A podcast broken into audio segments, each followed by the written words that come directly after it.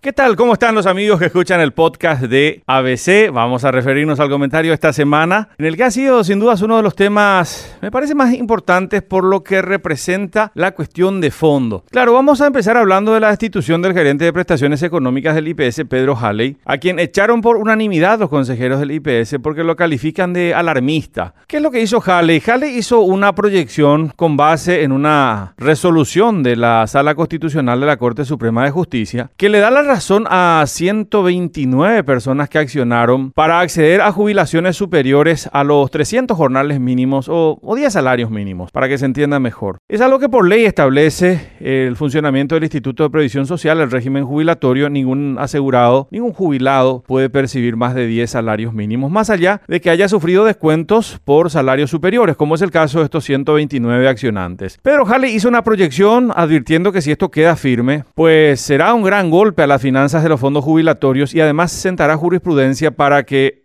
de entrada otros 800 jubilados que están en la misma situación también puedan apelar a esa acción judicial y que en el futuro unas 6.000 personas que aportan sobre los más de 10 salarios mínimos puedan también plantear acciones similares. Esa proyección para Jale es catastrófica porque significaría poner una soga al cuello a los fondos de jubilación del IPS. Y hay que decir que la acción fue presentada por estos 129 navegantes en el año 2013. En el 2016 la Corte falla a favor de ellos y no es sino hasta el 2020 cuando el IPS plantea una acción autónoma de nulidad contra esto. La acción judicial está pendiente de resolución. Entonces los consejeros dicen que Harley alarmó a la gente y generó una crispación innecesaria. Y eso le cuesta el cargo a quien también, hay que decirlo, hace semanas denunció la desleal práctica empresarial de declarar suspensiones laborales de trabajadores para que cobren la ayuda que, establece la ley de emergencia por la pandemia. Pero sin embargo son trabajadores que siguen laborando en sus empresas y a los que les pagan parcial o incluso totalmente con esas ayudas del IPS en una práctica deleznable y miserable. Claro, en ese momento tampoco Pedro Halley dio nombres ni datos concretos acerca de las empresas. Se argumentó que se abrirían sumarios y que luego eso se castigaría. Son las dos cosas, los dos temas fundamentales sobre los que alertó el ahora destituido gerente de prestaciones económicas del IPS. Razones al margen. Hay que decir que el IPS tiene una larga historia de negocios que van en contra de los asegurados. Por eso es preferible lo de Halley. Es preferible estar alertas y movilizados a callados, a apagados, adormecidos, que muchas veces son señales de que en realidad hay una complicidad